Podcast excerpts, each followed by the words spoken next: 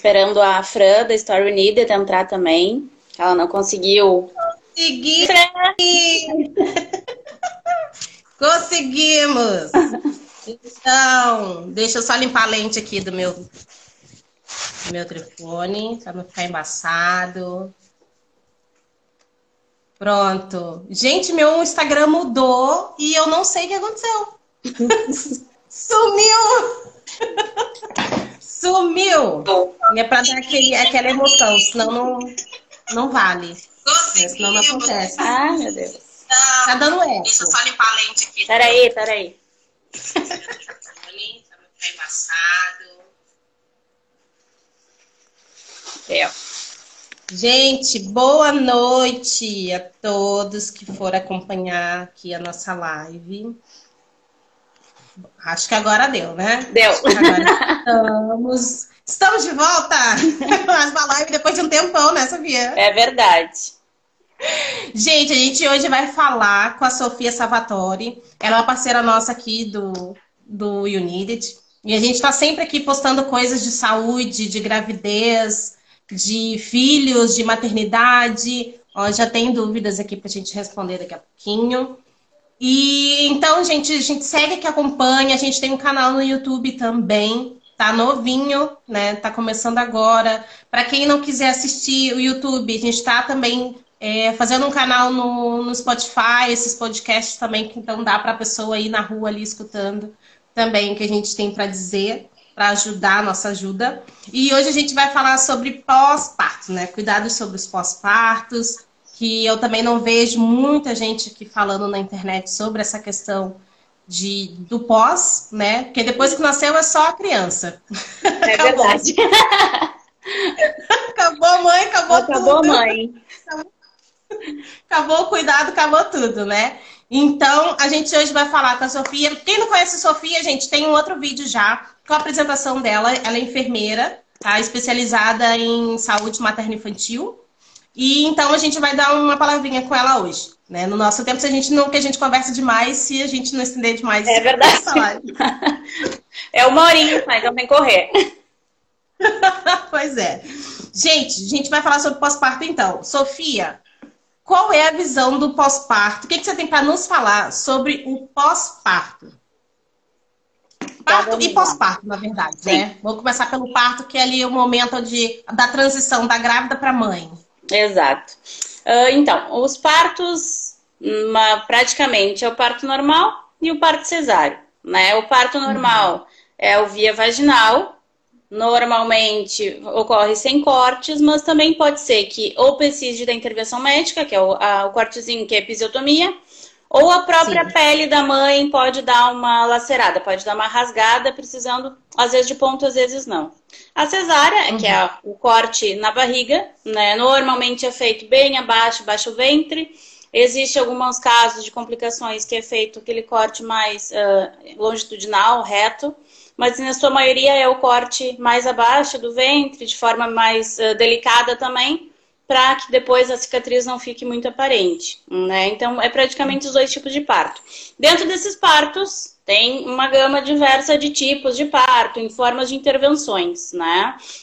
O parto Sim. vaginal pode ser um parto totalmente natural, que não tem medicação, que né, é o tempo da mãe, ou pode ter uma medicação para dor, ou pode ter a medicação para induzir as contrações, enfim. Ah, vai muito depender também na hora, na avaliação do médico, o estado da mãe, enfim, tem essa, essa questão toda da, da paciente, né? Uma de- avaliação anteriormente, né? Exato, exato. Vai muito também do que a mãe quer, né? Se é possível, se não coloca em risco nem a mãe nem o bebê. Então, assim, é questão realmente da avaliação. Uhum. Sofia, a gente vê na internet, isso a gente até conversou um pouco mais ah, anteriormente, que eu vejo muito na internet como se a gente tivesse mais do que duas opções de parto, né? Sim, Então, que eu até. E, como você falou, só tem dois tipos. A gente tem outras modalidades dentro desses dois Exato, tipos, é. mas exato. são só dois. exato. Porque, não sei, ah, ah, quais são, os- se você puder falar rápido sobre isso, é, esses, essas outras modalidades do parto, né? De qual parto seria e essas modalidades ali. E eu, hoje em dia, já faz um tempinho que eu tive filho, então eu não sei por que, que agora tem essas modalidades agora Sim. existentes. Não sei se é melhor para a saúde, de repente. Não sei o que é, que é. Na verdade, na verdade, assim, os partos são, como eu falei, é o parto via vaginal e o parto cesariano, que é através do corte, que é o cirúrgico, né? Sim. Uh, o, que eu, o que tem algumas pessoas que falam muito é, por exemplo, tem o parto vaginal natural, que é sem indução, que é no tempo da, da, da mãe, que é conforme as contrações, que não tem intervenção nenhuma, né? Uhum. O máximo que pode ter é a intervenção da, da doula ou do próprio esposo, enfim, do acompanhante na hora do parto, que é caminhar com a paciente, fazer massagem na, nas costas. E dentro desses partos naturais, eles têm o parto de cócoras, o parto na banheira, o parto. Uh, deixa eu pensar, o, enfim, é essa, essa questão, né? E falam muito do parto humanizado, né? O parto humanizado, uh, há quem diga que a cesárea não é um parto humanizado, mas não deixa Sim. de ser desde que respeite a vontade daquela mãe, né? O parto humanizado Sim. nada mais é do que seguir a vontade daquela mãe, claro, dentro do, do, dos cuidados, dentro do que é bom para a mãe, do que não vai fazer mal para a mãe e para o bebê. No momento que o bebê corre risco de vida, né? Enfim, tá, tá com muitas contrações, tá perdendo muito líquido, tá começando a entrar em sofrimento, tem que dar opção para aquela mãe. Eu digo porque aconteceu comigo. Né? Eu entrei, eh, estourei a bolsa, trabalho prematuro, não tive contrações, sempre quis parto normal. Foi respeitada a minha vontade, foi induzido o parto, mas chegou um momento que eu não tinha dilatação e o meu bebê estava sofrendo. A cada contração, a, a frequência cardíaca dele baixava demais e demorava a voltar. E foi me dada a opção. Uhum. Então eu me senti, eu me senti que eu estava sendo cuidada naquele momento, estava sendo respeitada a minha vontade. Foi me dada a opção, claro. claro é, tem que dar opção explicando os possíveis uh, riscos dos dois Riscos, lados, né? né? Então, Sim. quando eu vi que tinha muito mais risco para ele, eu digo não, corta. Então, fui para cesariana, não me arrependo, realmente foi feita a minha vontade em todos os momentos, foi me feito consultado sobre o que eu queria. Né? Então, a questão do uhum. parto humanizado é mais sobre isso. Não necessariamente parto humanizado é o parto normal. Né? E é, ele é acompanhado por doula, né? Não necessariamente. Não necessariamente. É realmente é o parto que respeita a vontade daquela mãe.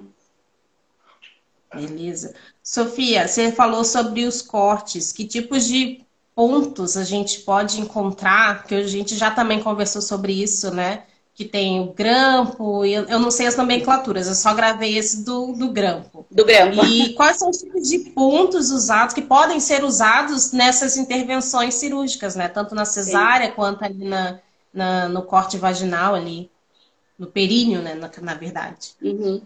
Enfim, a maioria dos pontos são aquelas linhas, né? São as linhas uhum. cirúrgicas, são normalmente dentro da cesárea, naquela camada mais interna, são usados pontos absorvíveis, né? Que o próprio corpo vai absorver e vai eliminar.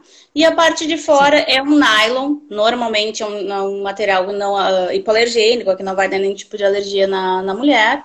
E é o mesmo tipo Sim. que é usado também na parte ali da laceração da episiotomia quando precisa de pontos, certo? Uhum. Aqui em Portugal, eu vi recentemente, até uma amiga minha ganhou bebê, fez cesárea, que eu vi os grampos, que são os agrafos, né?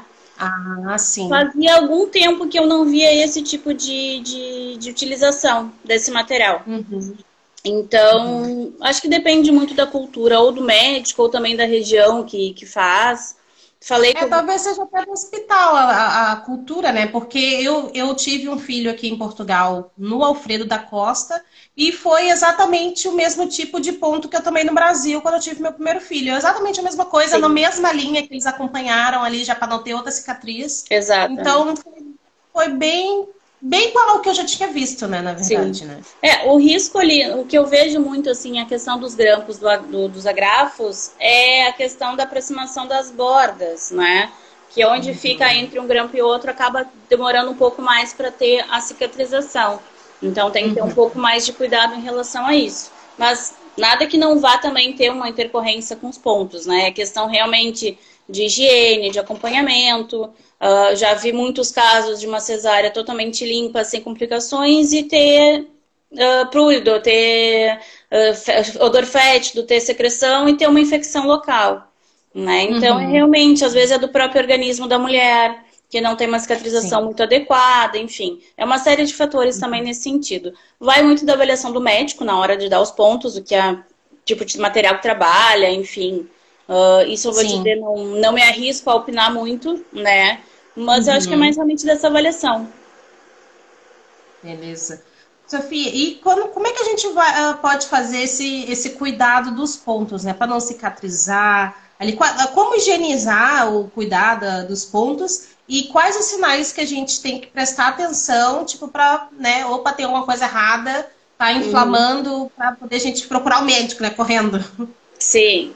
É, a questão dos pontos, na, na cesárea, após 12 horas, normalmente, né, digamos assim, por norma, 12 horas a mulher vai levantar, vai tomar o banho. Nesse banho já tira os pontos e já não cobre mais, né? Uhum. A partir daí, tanto na cesárea quanto na, no, na, na, na cicatriz da episiotomia da laceração, é água e sabão neutro, né? Não tem muito, uhum. muito, uh, como é que se diz? Não tem muito mistério, né? É água Sim. morna, sabão neutro, deixar o mais seco possível, né? Não deixar uhum. úmida a região. Se vê que a região tá, tá úmida, faz uma higiene de novo, não precisa ser só uma vez ao dia. Mas assim, a região tem que estar uhum. sempre limpa e seca, né?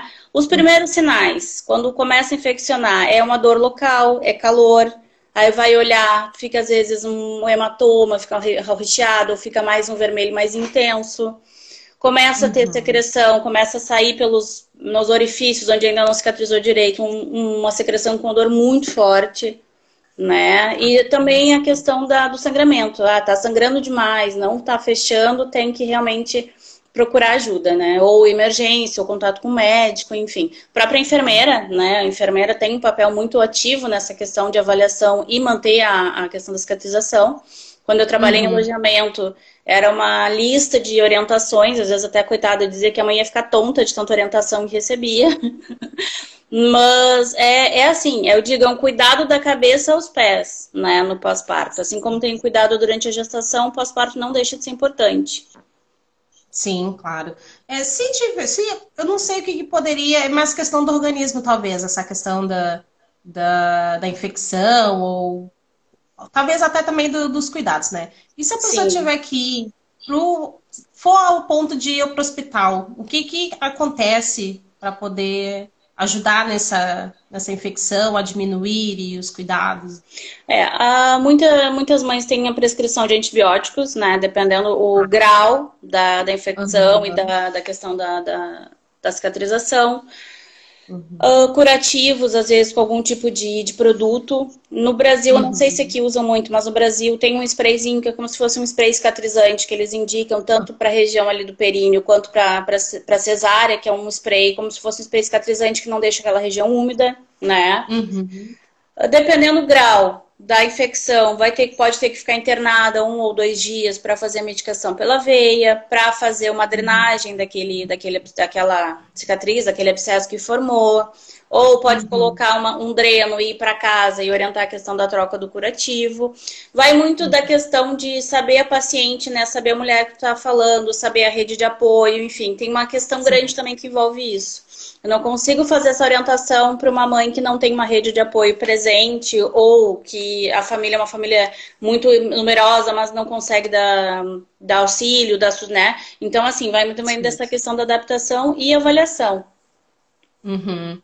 Ah, é, até porque tem a questão do bebê, né? Porque ele também vai ter que ficar em casa, então vai ter que ter essa, realmente essa rede de apoio para poder gerir né, esse, esse período que se ela precisar ficar dentro do hospital e fazer qualquer outro procedimento, né? Exato. E como é que, uh, se, ela, se, ela se, agrada, se a mãe tiver que ficar no hospital e tiver que fazer essa questão é, dos remédios, né, que tiver que tomar, que são talvez um pouco mais fortes, como é que é feito uh, se a mãe está amamentando? Né? Algum, alguns medicamentos são compatíveis com a amamentação. Né? No uhum. caso de ser um medicamento que não seja compatível, entra também o auxílio pediátrico, né? Essa criança uhum. vai acabar tendo um acompanhamento pediatra para a entrada de, de fórmula. Mas a maioria ah. dos antibióticos que os médicos procuram utilizar são antibióticos que sejam compatíveis com a amamentação, né? Para não tirar uhum. essa, essa questão da amamentação entre mãe e bebê. Alguns hospitais, não sei aqui em Portugal, porque essa não tem muita vivência hospitalar aqui, mas uhum. quando eu trabalhei no SUS, as mães que internavam para o SUS, para quem não sabe, em Portugal, né, que é o nosso Sistema Único de Saúde. Saúde. É, como se fosse o SNS aqui. É, as mães internavam com o bebê, né? O bebê era um acompanhante daquela mãe. Então, uhum. tinha os cuidados e tinha aquele bebê junto.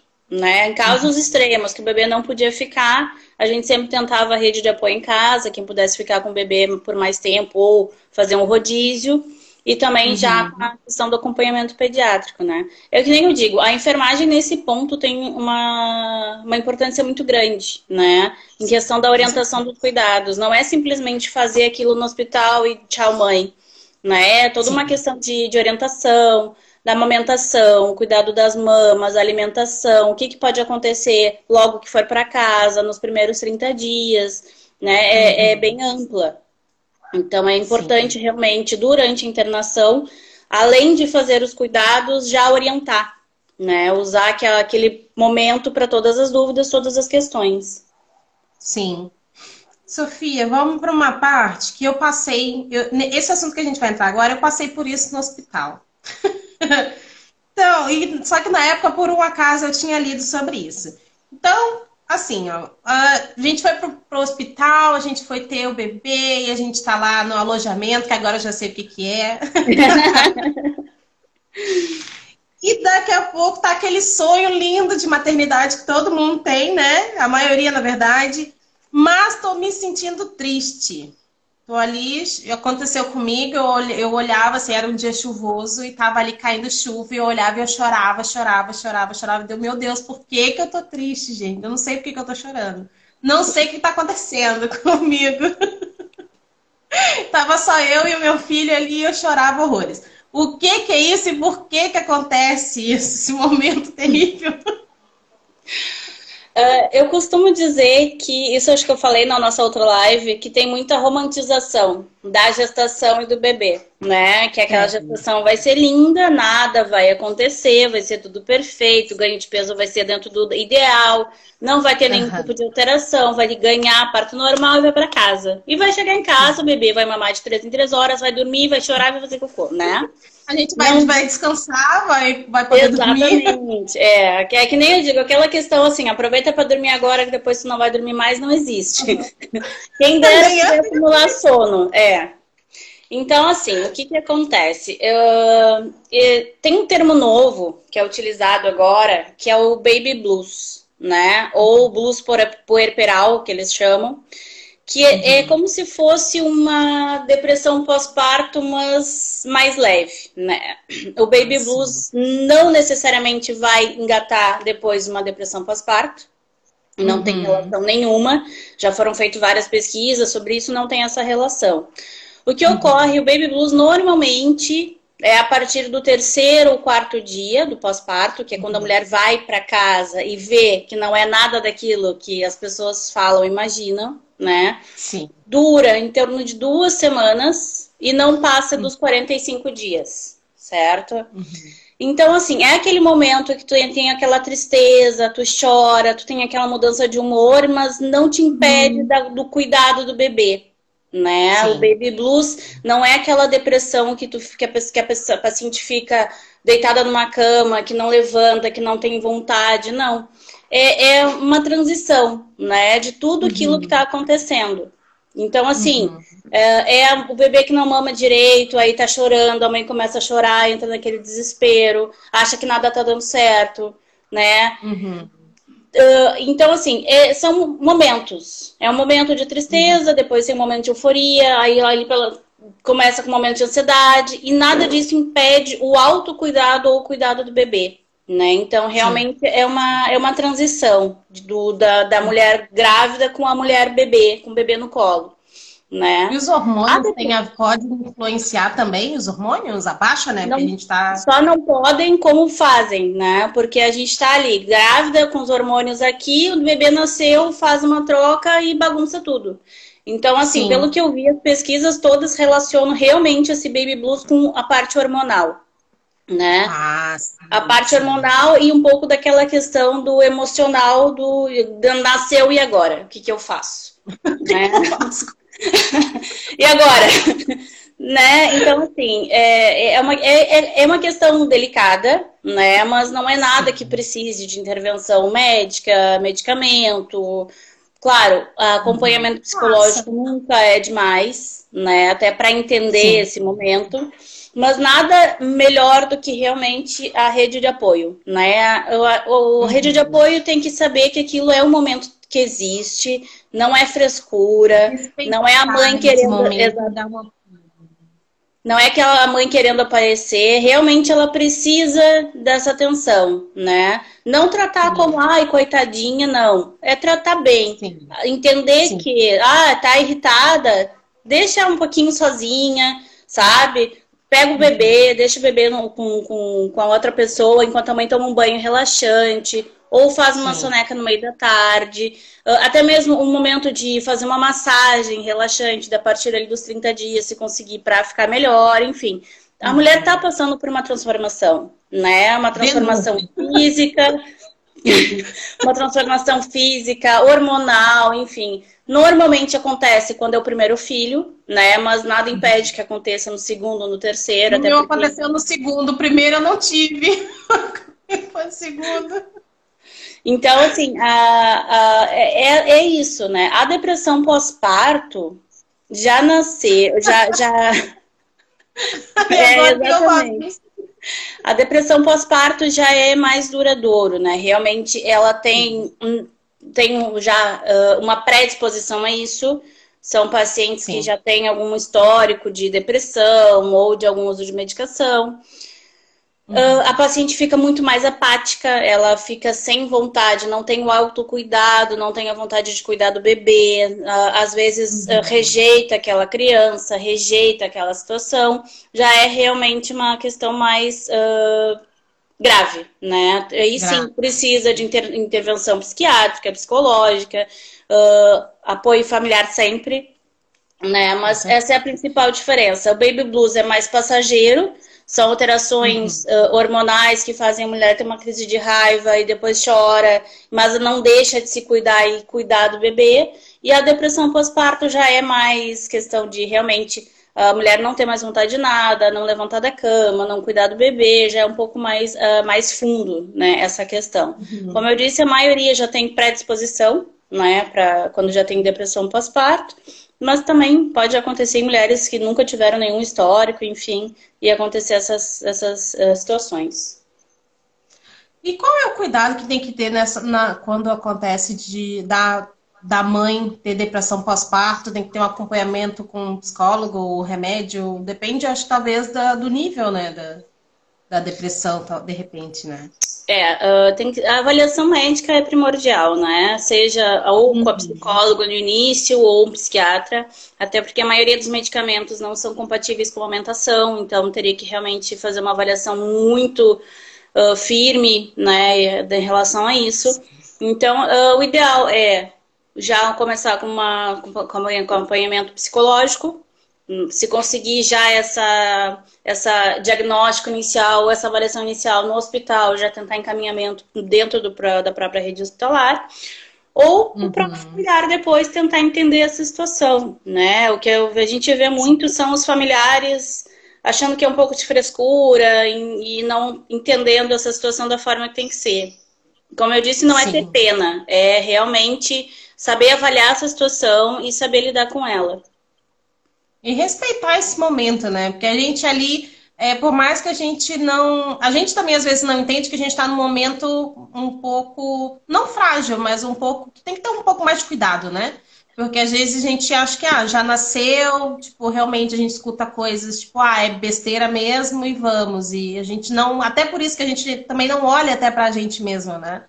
Então, Exato. tipo, vamos, vamos tocar, vamos tocar a ficha e vamos. A gente tem que resolver. E, a gente tem que ter um, realmente um pouco mais de empatia, né? Exato, com quem exato. tá ali nesse momento. Né? Não é nem. É, é, como você falou, não é ter pena, é ter empatia né? com, com a mãe.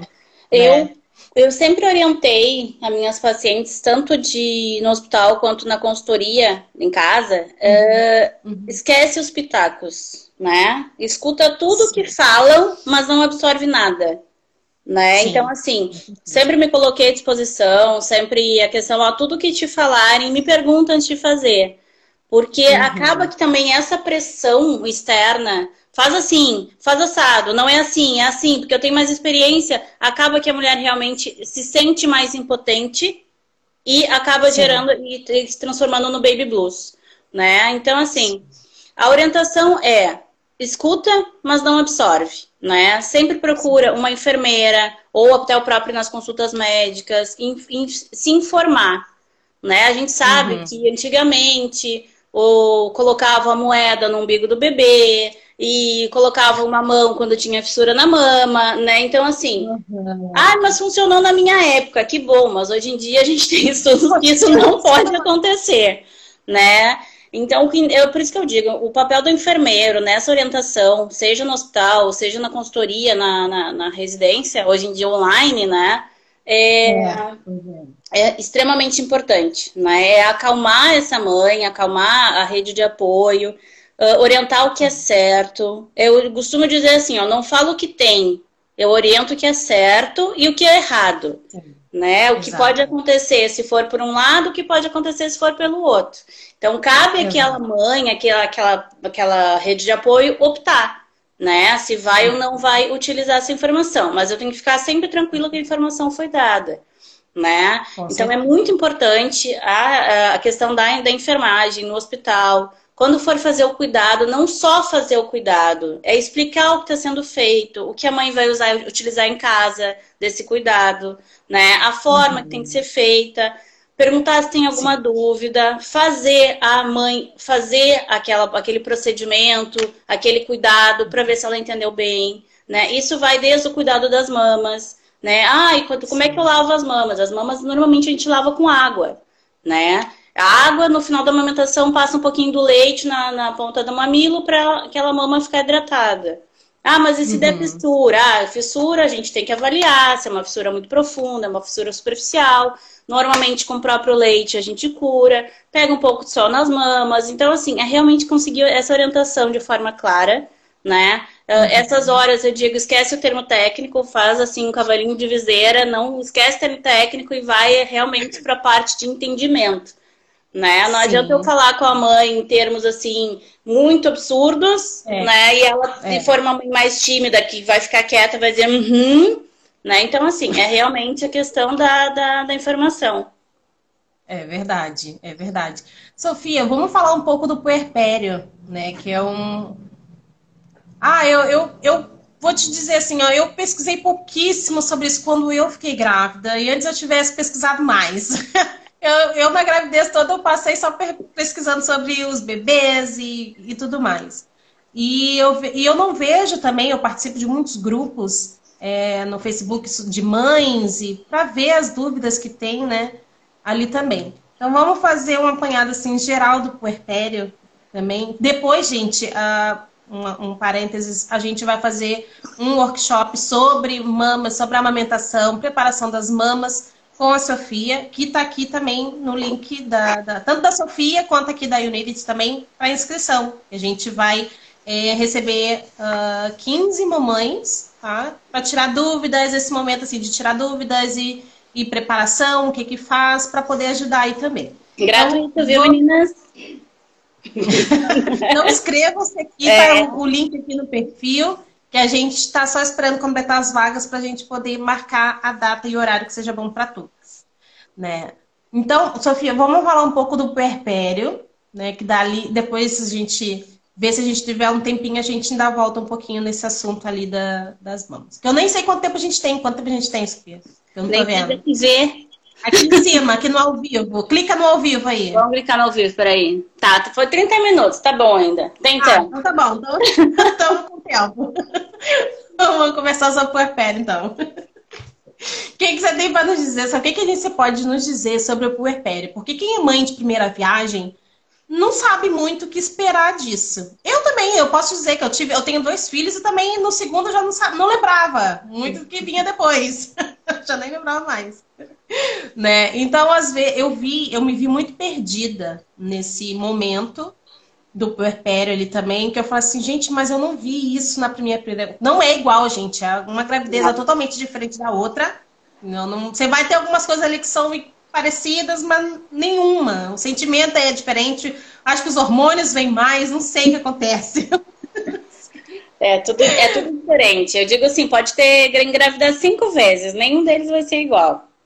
Não vai, não vai mesmo. É bem, é bem complicado. O que, que é o puerpério, na visão da tua profissão? Sim. Deixa eu só aproveitar, deixa eu mandar um beijinho pra Tiane, que foi minha chefe linda, maravilhosa. Eu já falei para ela que graças a ela eu descobri que realmente a minha profissão ser enfermeira nos dá muito mais uh, condições e voz, né? Então uhum. aprendi muito Sim. com ela.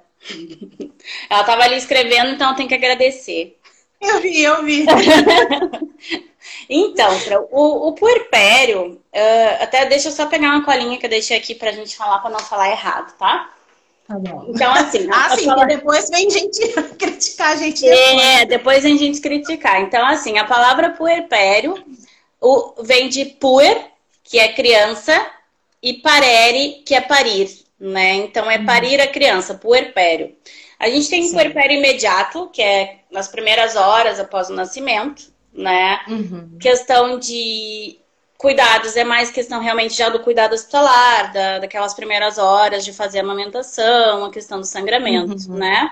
Depois a gente tem o puerpério imediato, que é até o décimo dia de pós-parto. Uh, uhum. A questão da cicatrização, do, da questão da higiene, as mamas, ver como é que tá a questão do, do leite no colostro no início. Uh, avaliar para não ter nenhum tipo de mastite, explicar para a paciente caso a mama comece a ficar muito pesada, comece a sentir dor na amamentação, ficar com ela uhum. vermelha, a cicatriz também, se começar a ficar com dor, ficar roxo, vermelho, secreção, né? Todas as questões desse cuidado imediato, né? Depois disso, a gente tem o tardio, que seria 11 dia até o 42 dia, né? A gente ainda usa até o trigésimo, porque os primeiros 30 dias uh, são muito importantes na questão do, do cuidado, né? Uhum. Então, puerpério é isso, é o pós-parto, né? Então, o que a gente está falando puer criança, e envolve não só o cuidado da mãe, né? Envolve uhum. o cuidado da criança também. Então, aqueles primeiros Sim. 30 dias o bebê tem que aprender a mamar, o bebê tem que saber que ele tem que respirar, mamar, engolir. Na maioria uhum. das crianças que nascem a termo, que são as crianças que nascem no tempo certo, um peso mais adequado para a idade gestacional, já tem um pouco mais de facilidade, né? Os uhum. bebês muito grandes ou os bebês muito pequenos já tem um pouco mais de dificuldade. Então, é, uhum. é, repito e bato na tecla de novo, né? A questão da enfermagem no atendimento no hospital. Uh, a maioria das pacientes de parto normal tem alta em até 48 horas, de 24 a 48 horas, se correr tudo bem com a mãe e com o bebê. E o, uhum. a cesárea já vai um pouco mais, é de 48 a 72 horas, né? Por quê? Por que esse tempo todo, Por quê? Porque a cesárea, ela tem a questão da, da anestesia, né? Vai anestesia epidural e até 12 horas para conseguir levantar né? Então, uhum. Pode ter algum tipo de dor de cabeça, ainda pode ter algum tipo de risco relacionado à cesárea, à anestesia, uhum. né? A questão da cicatrização uhum. é mais cirúrgica, né? Ela tem, é mais uhum. invasiva, então Sim. ela tem também a questão do de, de é, é cirurgia, né? Então é mais pra, é, vai músculo, vai vai útero, então assim a recuperação é um pouco mais tardia também né? Uhum. A cesárea, dependendo se for uma cesárea que não teve nenhum tipo de trabalho de parto antes, pode demorar um pouco também a produção do leite materno, a informação que eu digo, né, da mama para o cérebro, então pode demorar a questão da produção Sim. do leite, então tem que realmente ter um pouco mais de acompanhamento. É, é, é cirurgia, né? Tem que ter um cuidado um pouco mais amplo. O parto normal, a mulher em torno de duas horas já pode levantar, já pode tomar o seu banho, já pode caminhar, né? Então a uhum. recuperação uhum. é muito mais rápida. Mais Sim. Exato. A, a cesárea também em relação à dor, né? É, o paciente normalmente tem um pouco mais de dor, ou nos pontos, ou até o útero na hora de contrair pode demorar um pouco mais, né? Sim. Então, assim, Sim. É, é, é mais em relação a, a isso. E uh, você tocou na questão ali do leite é, descer e tal. Até quanto tempo o leite, para quem faz cesárea, né? Para parto normal, acredito eu que seja mais rápido, porque o corpo entende que o bebê saiu dali de dentro. Mas numa cesárea, até quanto tempo pode demorar para descer o leite? Né? Porque a, eu, eu, então... pelo, eu, na minha primeira gravidez, demorou, uh, acho que três dias, se eu não me engano. Não sei se a questão de eu ter ficado nervosa por não ter também influenciou isso. Também. Mas eu já comecei a achar, tipo, meu Deus, eu não, não tenho leite, não vou ter leite, não sei o que eu vou fazer. Não, não sei o que é. acontece. Uh, não tem assim um padrão, né? Normalmente o natural é no momento que a bolsa rompe de forma natural, seja ela, uhum. no meu caso, que foi prematuro, ou até numa uma paciente que está normal e vai ganhar o bebê, o rompimento uhum. da bolsa já manda informação para o cérebro. Já diz, ó, vamos uhum. lá que a gente tem que começar a produzir a ocitocina, né? Que é o que vai começar a produzir e liberar o leite. No caso da cesárea, que não tem essa questão da, do rompimento da bolsa. É uma paciente que teve uma gestação ou complicada, ou uma gestação que não teve nenhum tipo de alteração, mas não teve dilatação, não teve contração, não teve condições de fazer esse parto natural e vai direto para cesárea, o organismo demora um pouco mais para receber essa informação, né? Porque uhum. não é, não está sendo de forma natural. Então, assim, Sim. normalmente, né? Uh, os, os estudos falam que em torno de 48 horas. Pode ser antes, pode ser depois. Enfim, é questão uhum. realmente do, de, cada, de cada mulher. Né? O fato de ter preocupação que não vai ter a produção do leite também inibe a produção do leite. Né? Então, uhum, assim, uh, tem que ter alguém que deixe essa mãe relaxada, que estimule, que ensine a fazer a estimulação das mamas também. Por mais que não tenha leite, colocar o bebê em contato com aquela mama, né? E deixar ele ali, nem que seja por um tempo, para fazer aquela mama de, de de chupeta, que nem dizem, também Isso, ajuda a estimular, né? Eu costumo uhum. dizer para minhas clientes assim, ó, tem a boca do bebê. Quando a boca do bebê encosta na mama, na auréola, né? A auréola fala, opa, tem que sair alguma coisa. Aí vai lá pro uhum. cérebro. Ó, cérebro, vamos lá que tem que produzir umas coisinhas aí, uns hormônios para sair alguma coisa ali daquela mama, né? Aí o cérebro não, só um pouquinho, vamos lá que vamos produzir de novo, né? Então, uhum. assim, é, uh, não é automático, né? Não é um uhum. sistema que tu troca a pecinha e funciona, mas uh, ao natural funciona dessa forma, né? Eu já tive uhum. pacientes que fizeram cesárea, que não tiveram nenhum tipo de indução, não conseguiram fazer parto normal, que saíram amamentando, né? Uhum. E assim como eu tive pacientes que tiveram parto normal, foi tudo maravilhoso, demoraram dois dias para ter a, a, primeira, a primeira amamentação, né? Então, assim, Sim. não é nada não é nada assim que a gente consiga bater uma tecla, né? Regrado, Porque... né? É nada regrado, tipo, Exatamente. vai acontecer assim. Exato, a gente, a gente assim, se baseia em pesquisas, né? As pesquisas Sim. dizem que, normalmente, quando o parto natural, a bolsa rompe, começa uma produção de leite mais cedo, que no caso da cesárea, se não tem esse rompimento natural, pode demorar até 48 horas, mas assim, a gente está falando de organismos, de pessoas, não, não, a gente não é robô, então não tem como precisar que vai ser dessa ou daquela forma, né? Então, pois é. assim. É é a questão realmente do acompanhamento, da orientação, da avaliação daquela mãe, avaliação daquele bebê. É muito importante a avaliação do, do da pega do bebê, se o bebê tem os reflexos, uh, se não tem, ensinar a fazer, ensinar a mãe a fazer, uhum. ensinar a rede de apoio. Eu boto muito na tecla da rede de apoio, porque a rede de apoio faz toda a diferença. Sim, com, com toda certeza. Eu, eu tive dois filhos de cesárea, todos dois fomos cesarianas. E o meu segundo eu consegui amamentar no mesmo dia, basicamente, na mesma noite, na verdade, que ele nasceu de tarde e à noite eu já estava. No meu primeiro eu demorei três dias para poder o leite vir. Então, olha como é que essa questão da ansiedade, do nervosismo, dessa coisa de não vou conseguir, atrapalha realmente. Né? Na, na, minha primeira gravidez, eu uh, fiquei com a minha mãe no hospital, né? E, e, e não consegui sabe? Então a gente já. O meu filho já saiu do hospital tomando fórmula, né? Coisa que depois eu não consegui já amamentar depois de novo. E o meu filho que nasceu aqui, eu tive um momento mais com ele, tipo, eu vou ter que me virar. vou ter que dar um jeito. vou ter que dar um jeito nisso aqui. E tive o tempo de botar ele realmente no, no peito, para ele poder, nem que se fosse fazer, mas eu já tinha colostro também, o peito já tinha leite, mas não, só, eu só não estimulava para sair, né? Então, ele acabou na mesma noite já desceu, já estava amamentando. Então, quando a uhum. enfermeira, na primeira vez que ela foi de madrugada, é, conversar comigo sobre isso, deu, não, já tá tudo certo, já consegui. Já deu. já consegui, já, ó, tá, tá tranquilo, entendeu? E, pra, e para mim, era a primeira vez que eu estava amamentando, porque o meu primeiro filho não, eu não consegui. Então, mesmo que fosse o meu segundo filho, era a primeira vez que eu estava amamentando. Tipo, cara, consegui. Dessa vez deu certo. Claro, eu já fui um pouco mais, é, menos ansiosa para esse momento, né? Tipo, tinha colocado na minha cabeça que não, vou ter que ficar menos para poder ter leite. E, e enfim, para poder ajudar nessa produção aí, entendeu? Assim, a gente vai ter que resolver isso aí, corpo. Vamos lá. A fórmula é cara, que nem eu digo, a fórmula é cara. Exatamente. Vamos deixar um pouco mais para frente. É. Sofia, vamos falar agora um pouquinho rapidinho de amamentação, que eu acho que o nosso tempo já deve estar uns 40 minutos. Eu, gente, eu não estou vendo, porque o meu ao vivo hoje sumiu do meu perfil hoje. Não sei o que acontece. A gente teve que improvisar hoje. Vamos falar um pouquinho dessa. Eu, eu li né, algumas coisas na, na internet da parte que o, o, leite pode empedrar e a pessoa pode ter febre, algumas coisas assim bem por alto. Essas coisas acontecem no puerpério já ou já um pouco mais pra frente? Ou não tem nada a ver isso aí?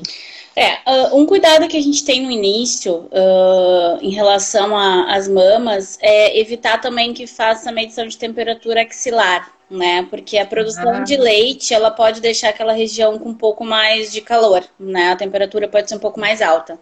Então, às vezes a gente uhum. tem no hospital, ah, vai ver os sinais vitais da mãe, a temperatura deu 37,4, né? A gente tem uhum. orientação de fazer a medição de temperatura oral, exatamente uhum. porque é uma região que pode ter um aumento de calor né? Sim. No caso do leite empedrar, né, que é a nossa nossa fala, fala mais popular. Uh, a uhum. mulher, logo que começa a amamentar, eu sempre uh, estimulo ela a fazer o toque da mama, né? Sentir como é que é os gânglios, porque a gente sente super fácil quando a mama tá cheia, uh, os, a gente consegue sentir ali os canaizinhos cheios, mais endurecidos, né? Então, assim, uhum. assim, é realmente orientar a questão de fazer a palpação da mama e se conhecer né? A mesma forma que a gente tem aquele cuidado do câncer de mama, de fazer o autoexame, é a mãe também conhecer a mama no momento da amamentação. Ver que, ah, começou a ter dor para amamentar, tentar melhorar a posição do bebê, melhorar a pega, continuou com dor, verificar o mamilo, ver se está algum tipo de fissura, a mama está ficando vermelha, está ficando. É assim, é totalmente desconfortável, parece que a pele vai rasgar, né? Então não uhum. tem como não sentir né? Então, assim, é orientar que se tiver muito vermelho, o tipo de cuidado que tem que ter, né? Uhum. Uh, alguns cuidados para serem feitos, eu prefiro que seja feito com acompanhamento da, da enfermeira e, ou do médico, né? Tem alguns cuidados que eu não oriento a, a mãe fazer sozinha, uh, porque tem uhum. alguns riscos também, né? Alguns cuidados realmente tem que ter alguém por perto. Então, uhum. é assim, é questão de se sentir, ver, começar a ver que tá vermelho, fica como se fosse com umas varizezinhas, assim, vermelhinhas em cima da mama. O bebê não tá uhum. mamando direito, tá começando a ficar cada vez com mais dor, realmente tem que procurar algum tipo de auxílio. Uhum. Ah, o colostro, eu, na minha primeira gravidez eu vi muita gente falando pra gente estimular o, o, o seio e, e, enfim, e ver se tá saindo leite. E depois, nessa minha segunda, eu já vi que não, vamos guardar, porque se fizer isso vai sair o colostro e não deixa aí. Né? Não, é, é bom não fazer. Não, não, não. Assim como a mãe que engravida e está amamentando ainda, né? a mãe tem um filho em um curto espaço de tempo e a gente orienta que não amamente mais o outro filho, porque a amamentação pode produzir alguns hormônios que pode até causar um parto prematuro né? Ah, então, assim, se está produzindo, não mexe, né? Melhor não uhum. estimular. Às vezes a mãe tem aquela mania de ficar apertando o bico do seio. Ah, ele aqui, tá saindo. Eu fazia, tá, uhum. Eu não vou dizer que não, essas horas, casa de, como é que é casa de ferreiro, espeto de pau, né? Então, assim, eu tinha muito medo de não poder amamentar, como eu tinha uma cirurgia prévia nas mamas, então, assim, eu tava sempre apertando, né? Aí um dia a minha obstetra disse assim, tu não é enfermeira? Eu digo, sou. Tu não trabalha com maternidade? Eu digo, sim. E ela tá apertando por quê? Eu digo, não sei, sabe? então, assim, realmente não, não se deve estimular, né? A avaliação é feita pela enfermeira ou na consulta com obstetra, enfim, é feito sempre para ver se tem ou não, mas assim, é, é, coisa rápida, é só realmente ver como é que tá a mama, para ver se não tem nenhum tipo de, de doença, algum tipo de, de fissura, enfim. Mas não se deve estimular de jeito nenhum. Não que vá gastar, né? Não é isso mas não, não é orientado realmente. Até porque o bebê que tem um irmão que mama recentemente, dificilmente vai mamar o colostro, né? Como é uma produção que ainda está contínua, normalmente nesse caso o bebê já uhum. mama praticamente aquele leite. Sim, sim. Deve ser alguma, alguma coisa com mais denso ou alguma coisa diferente, né, também para ele, na questão do gosto quando mama. Né? É, é. Bom, é, é, eu, eu, eu tinha pensado nisso também, tipo, se a, eu, eu tenho uma amiga que a mãe dela engravidou quando, ela, quando a irmã tinha acabado de nascer. Então, tipo, quando ela nasceu, a irmã ainda estava amamentando, estava uhum. mamando ainda. É, é bem complicado bom, nesse caso, o que que, né? o que, que vamos fazer? Sofia, nesse, nesse período de puerpério, é, a gente pode chamar de puerpério esse período dos 40 dias ou só os sim. 30? Uhum. Não, pode ser assim, até os 42, 45, mas sim. Nesse período, a gente corre o risco de engravidar de novo? Então, né? Aquela sorte. A tal da quarentena, né? Uh, então, a própria amamentação ajuda a questão da contração do útero, né? Que o nosso útero expande uhum. tem que voltar ao normal. Quanto mais amamenta, Sim. mais produz os hormônios, os hormônios, além de produzir leite e outras questões, outras uh, uh, questões no organismo ajudam na contração do útero, né? Sim. Sim, corre o risco, por mais que a princípio não tenha menstruação, enfim, mas o teu, teu, teu, o teu útero já está mais predisposto, porque ele é recém recebeu aquele, aquele bebê, então ele tem uma predisposição uhum. maior, né? Alguns uhum. médicos usam o método da pílula junto com a amamentação, pílula que pode usar junto com, com, a, com a questão do aleitamento. Alguns preferem não optar, né? Mas também tem toda a questão que uh, esses primeiros dias, assim, a questão do sangramento, né? A mulher não se sente muito à vontade. Mas sim, acontece. Sim. Acontece. Dentro desses dois, três meses iniciais, assim, acontece bastante. Então, realmente é, se for, né? se for ter relações sexuais, é protegida, ou antes de ter, conversar com o médico para ver se vai usar algum, uhum.